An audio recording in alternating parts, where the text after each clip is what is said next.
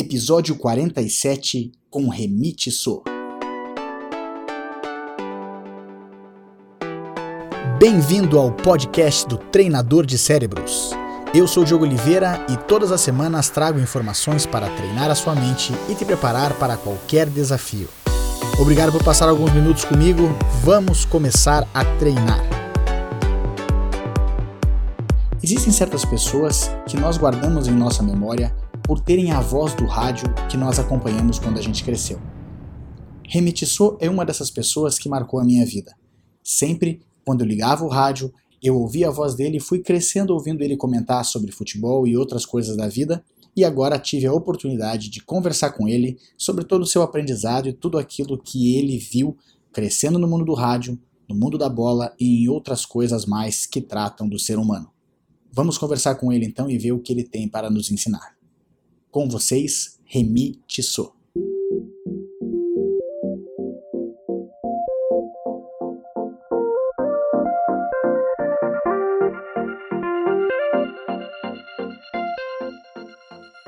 Remy, muito obrigado pela tua presença aqui. Espero que a gente possa aproveitar bastante tudo aquilo que você tem para ensinar.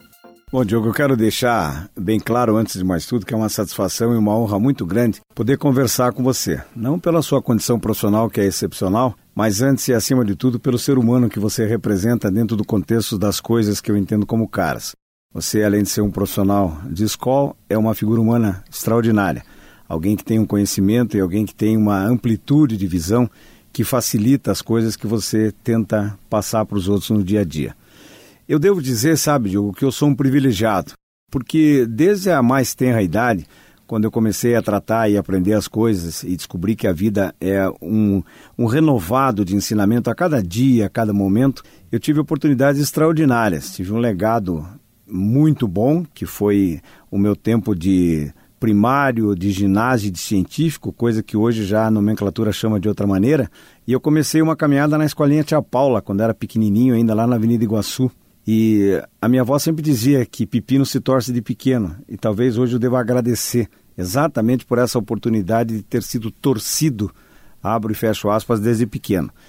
Da Escolinha de Apolo fui parar no Colégio Santa Maria e vivenciei ginásio primário e científico. Primeiro com uma gama de professores sensacionais e segundo com a possibilidade de fazer com que as escolhas de forma natural aparecessem na minha vida. Claro que eu tive e desde o começo eu sei que tive isso, uma tendência muito natural a poder é, utilizar a área humanística. Tanto que hoje, depois de mais de 30 anos, que eu vivo exclusivamente de comunicação, eu tenho a convicção de que o início do meu trabalho, com oratória, com aprendizado, com as coisas que me conduziram a fazer e não ter concluído a faculdade de Direito, eu fui aluno da faculdade de Curitiba, tudo isso me auxiliou muito. E principalmente as lideranças que apareceram na minha vida. Eu fiquei presidente do Grêmio de Alunos do Colégio Santa Maria por um tempo muito grande. Tive um conhecimento e, e aprendi muito com o Maurício Fruit, na ocasião, que era presidente da Associação de Pais e Mestres. Então aquilo foi me ajudando. Eu fui parar na Feira Intercontinental Estudantil do Livro, a FIEL. Tantos tiveram a oportunidade. E eu fui o único leigo no grupo de padres e freiras que compunha aquela parte de estrutura da feira. Quer dizer, veja quanta chance a gente vai tendo. Daí eu fui parar no rádio, por graça e obra do destino perto dos meus 16 anos, eu fui trabalhar com Clemente Comandulli, Algaci Túlio, Aloar Ribeiro, isso lá atrás na Rádio Colombo. E fui repórter por um período pequeno, mas começou o meu aprendizado e a minha vivência com o rádio a partir dali. Depois disso, eu tomei rumos diferentes, eu puxei pasta na vida, fui aprender a ser vendedor e tenho um orgulho, uma honra tão grande disso, sabe, Diogo? Porque por muitas vezes eu ouvi alguém dizer assim: ah, estou sem fazer nada, eu vou vender. Há um ledo engano nisso porque a venda é uma, uma essência, uma coisa nata. Você pode até vender, mas você tem que trazer essa capacidade de poder ser inebriante, de poder ser convencedor, de conhecer o produto que você está ofertando para poder chegar em algum lugar. Então, as escolas que me foram dadas como aprendizado durante a minha vida foram extraordinárias. Eu fui funcionário de uma das maiores organizações do país, que é a UESP Gráfica. Trabalhava com dias especiais, vendia anúncios de lista telefônica. Então eu era um visionário, eu era alguém que imaginava um futuro maravilhoso e que de repente fui aproveitando as oportunidades, as chances e aprendendo principalmente com as pessoas, porque tudo que a gente tem na vida partiu ou parte de alguém que teve a capacidade e o tempo de nos ensinar. A gente não pode imaginar nunca que sabe mais do que esse ou sabe mais do que aquele. A gente precisa de diretriz. E quando eu vejo você fazer um projeto e um trabalho desse como você desenvolve hoje, eu fico muito orgulhoso de que essa minha tese realmente é uma tese que me convence. Principalmente porque hoje eu sou parte prática de alguma coisa que eu sempre acreditei. Então a gente tem na vida chance, oportunidade. Às vezes você não vai ficar rico, mas a essência das coisas não passa pelo dinheiro. O dinheiro é produto final. O dinheiro é consequência das coisas que você conseguiu fazer, das coisas que você conseguiu adquirir. E você culto da forma que é, tendo a consciência que tem das coisas, conhecendo o mundo da maneira como você trata, principalmente como a gente conversa em off, você sempre tem a oportunidade de estar fora desse circuito. E você age exatamente contrário. Então eu fico aí de novo feliz.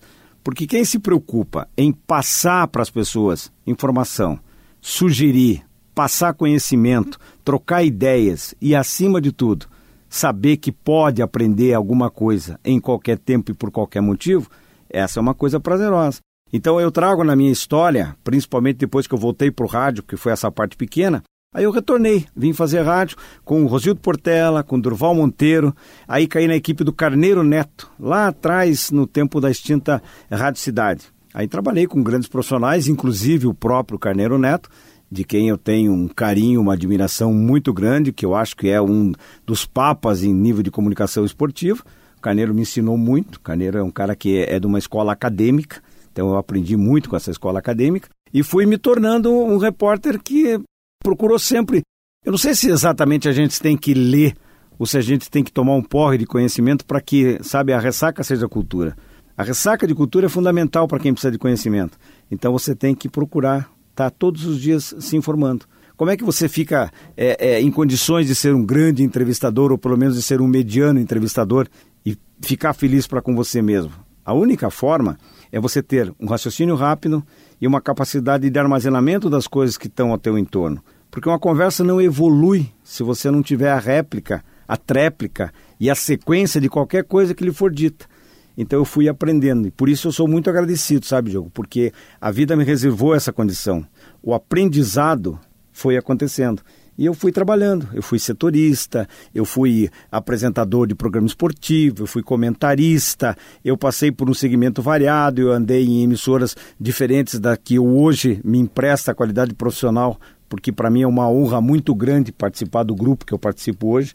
Hoje eu sou funcionário da Rádio Ouro Verde, da difusora, da Caiobá, e isso me deixa com uma satisfação e com uma, uma coisa tão boa porque eu acho que o legado maior é a certeza do dever cumprido, sabe, Diogo? Eu tenho que, a gente tem que pensar assim.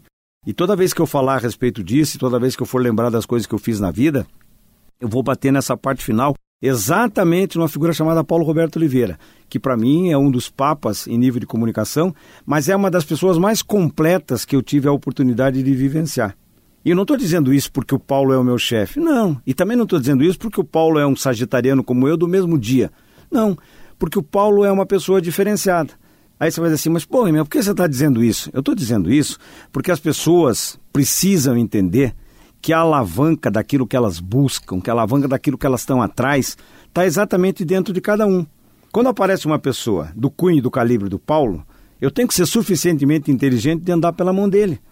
Ora, se a experiência profissional que ele tem, se os ensinamentos que ele me passa, eu não tiver a capacidade de fazer aquilo ser agregado ao meu dia a dia, eu não vou a lugar nenhum. Então hoje eu aprendi a falar de boca aberta, a prestar atenção nas pessoas, a dar rapidez ao meu raciocínio, sabe? Então eu não sou absolutamente exemplo de coisa nenhuma. Assim, não, o Remy, não, não sou nada disso. Eu sou um ser vivente mortal como qualquer um.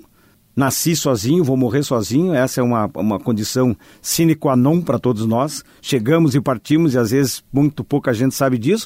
Mas eu fico muito feliz porque a área humanística que lá atrás, na história da minha vida, me deu direcionamento, foi a que eu usei e a que me deu toda a condição de ser o profissional que eu sou hoje.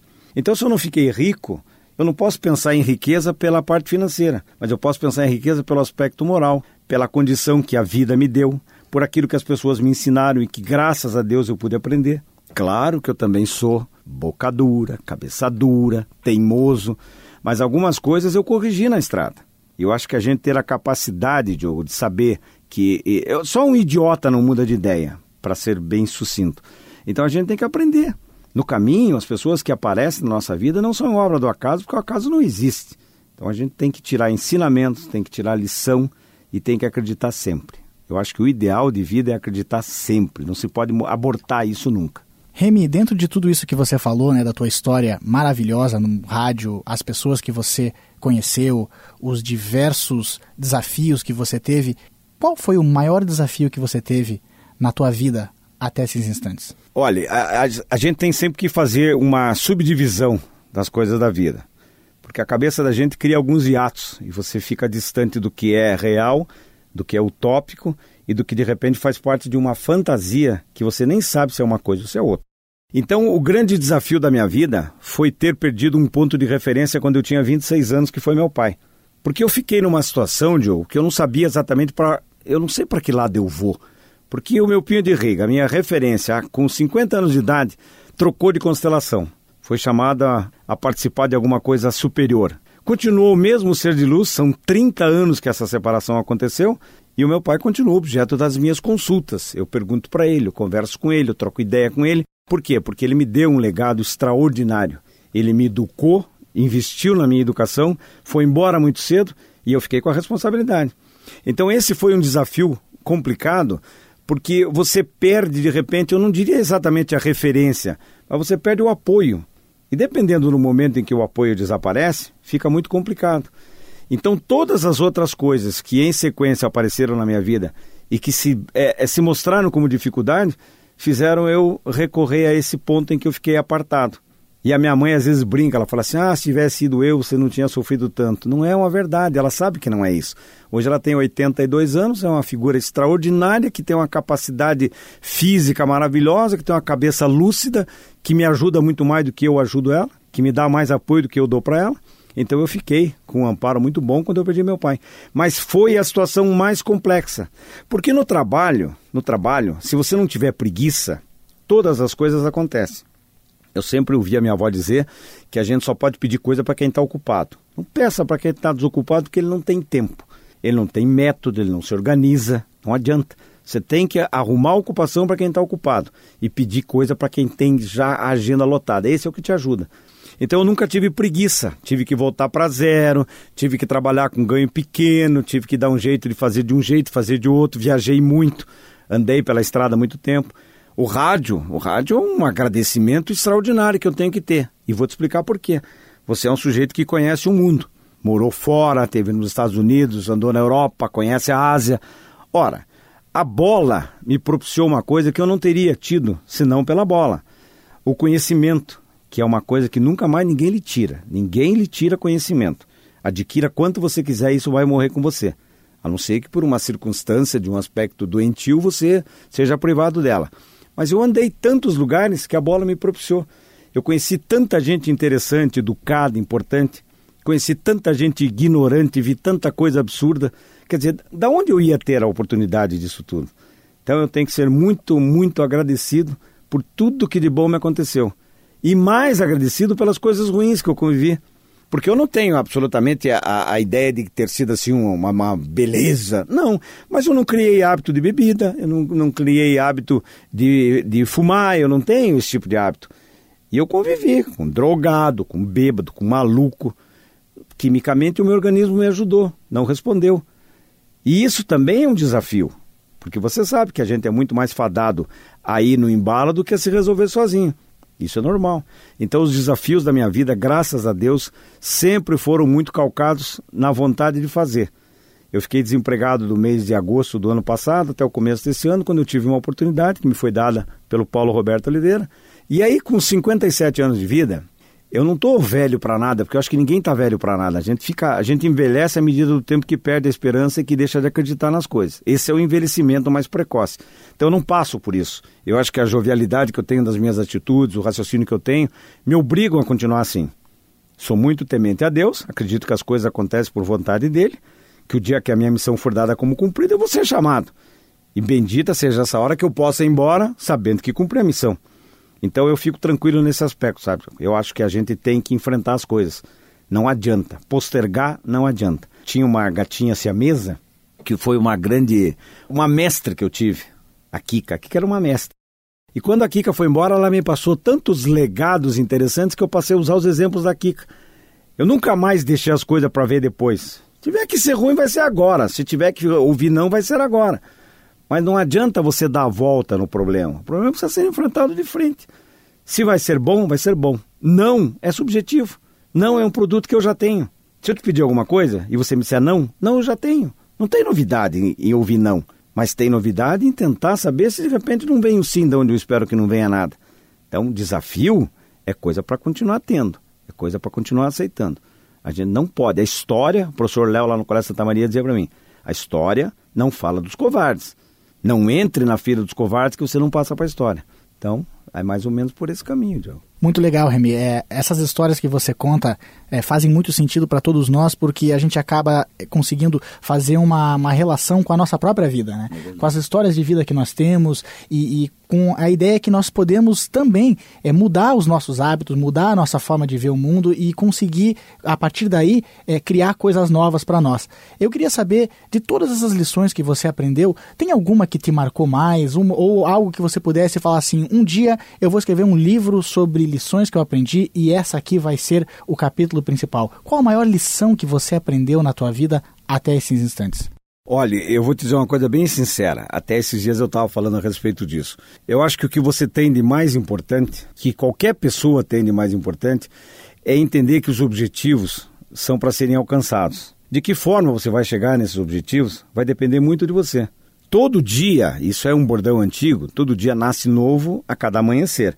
A página do dia de hoje estava em branco. Nós estamos escrevendo o dia de hoje. Ninguém muda o começo de uma história mas qualquer um pode mudar o final. É uma questão de inteligência. Então, se você for alguém que é dedicado, se você for alguém que imagina que as coisas podem acontecer, você tem que ser determinado. Tenha vontade, tenha tempo. O tempo de Deus não é o nosso tempo. A gente se ilude muito pelo canto da sereia, fica preocupado com valores, com coisas financeiras, porque eu preciso ter dinheiro. Dinheiro é subjetivo. Claro que ele resolve muitas coisas, claro que tem o, o, dito que fala que é melhor ser infeliz em Paris. Eu entendo tudo isso, mas isso é teoria. Na prática as coisas são diferentes. Eu aprendi que hoje, por exemplo, essa foi uma lição muito grande que eu tive da vida, Diogo. Eu preciso muito pouco para ser feliz. Eu defendo o estado efêmero da felicidade. Você não é feliz, você está feliz. E eu estou feliz. Por várias circunstâncias. Por quê? Porque eu tenho uma condição familiar excepcional porque eu tenho uma condição de trabalho privilegiada a essa altura da minha vida. Porque eu não abortei sonho nunca. O dia que eu tiver que ser velado, tem gente que não quer ser velado. Você conhece um que não quer, que, que só vão saber depois que foi. Mas se eu tiver que ser velado, tem um banner na minha casa lá pronto que está escrito assim: ó, passei a vida sonhando, isso me ajudou a viver. Isso para mim é uma forma de entender a vida. Se você não continuar acreditando, esperando e lutando e buscando, pare. Pare porque não adianta. Você precisa estar com os devaneios primaveris, aqueles sonhos de menino, por uma vida inteira. Porque a gente não tem o condão da vara que bate e resolve a vida no momento seguinte. Uma hora ela vai cessar. E bendito que se a gente cessar, com a missão cumprida. Então eu tenho que pensar assim, ó, eu passei dificuldade, tive problemas, é, é, vendi situações que não eram minhas, fui coisas que eu sei que não fui. Mas aprendi também, Diogo, que os meus amigos, eu não tenho que achar explicação para dar. Porque amigo não precisa de explicação. E inimigo não vai acreditar em nada que você falar. Então não adianta eu ter um comportamento assim para um e assim para o outro. Bobagem. Leva na conduta melhor, da forma que entende melhor. Não se atormente com os fantasmas que frequentam a sua vida. Isso não vale a pena. E tenha certeza de que está fazendo o seu melhor. Se você não chegou ao final, se o seu melhor não é o melhor, para você tem que ter a convicção daquilo que você fez. Eu já quis ganhar muito mais, hoje eu ganho menos. Mas eu tenho a necessidade do que eu preciso. Deus é muito generoso. Claro que é bom ter bastante, claro que é bom um monte de coisa, mas às vezes eu não troco o pouco de gente que tem muito menos do que eu e que trata a felicidade com mais parcimônia, com mais parceria, com, sabe? Tem mais liberdade de tratar de felicidade. Então cada um é um ser único e indivisível. Nasce sozinho, vai embora sozinho. O que vai fazer entre uma coisa e outra fica por conta de cada um. E o maior ensinamento que a gente pode ter, Diogo, digo para você que é uma pessoa que eu gosto e gosto muito, é tratar o livre arbítrio. Ou seja, você tem o direito de fazer o que bem quiser, desde que você seja responsável pelas coisas que você está fazendo. A gente não pode se queixar. A Teca, minha cadelinha, não põe nariz em comida quente. Ela primeiro vai ver se a temperatura está agradável. Então não sou eu que vou ficar me assoprando depois porque me queimei. É uma questão natural. Se você vai andar na noite, levar uma garrafada, um tiro, alguma coisa que você sabe o que está acontecendo, o ideal é que você não ande na noite. Se você vai experimentar uma coisa que pode comprometer o teu organismo, como eu nunca bebi, aí vou lá e tomo uma e daí falo, opa, isso aí é bom. Livre-arbítrio, ninguém obrigou você a fazer isso. Fez porque quis, agora se vira. Então o grande ensinamento que eu tenho da vida é isso. Faça o que bem entender, mas seja extremamente responsável por aquilo que está fazendo. E não aborte sonho nenhum, nunca. Outro dia eu falei para você, vou repetir aqui para quem está acompanhando a gente. Uma frase do Walt Disney que foi colocada que dizia que ele, o Walt Disney, gostava muito do impossível. É um lugar que eu adoro ficar, porque a concorrência é muito reduzida. Então essa é a verdade.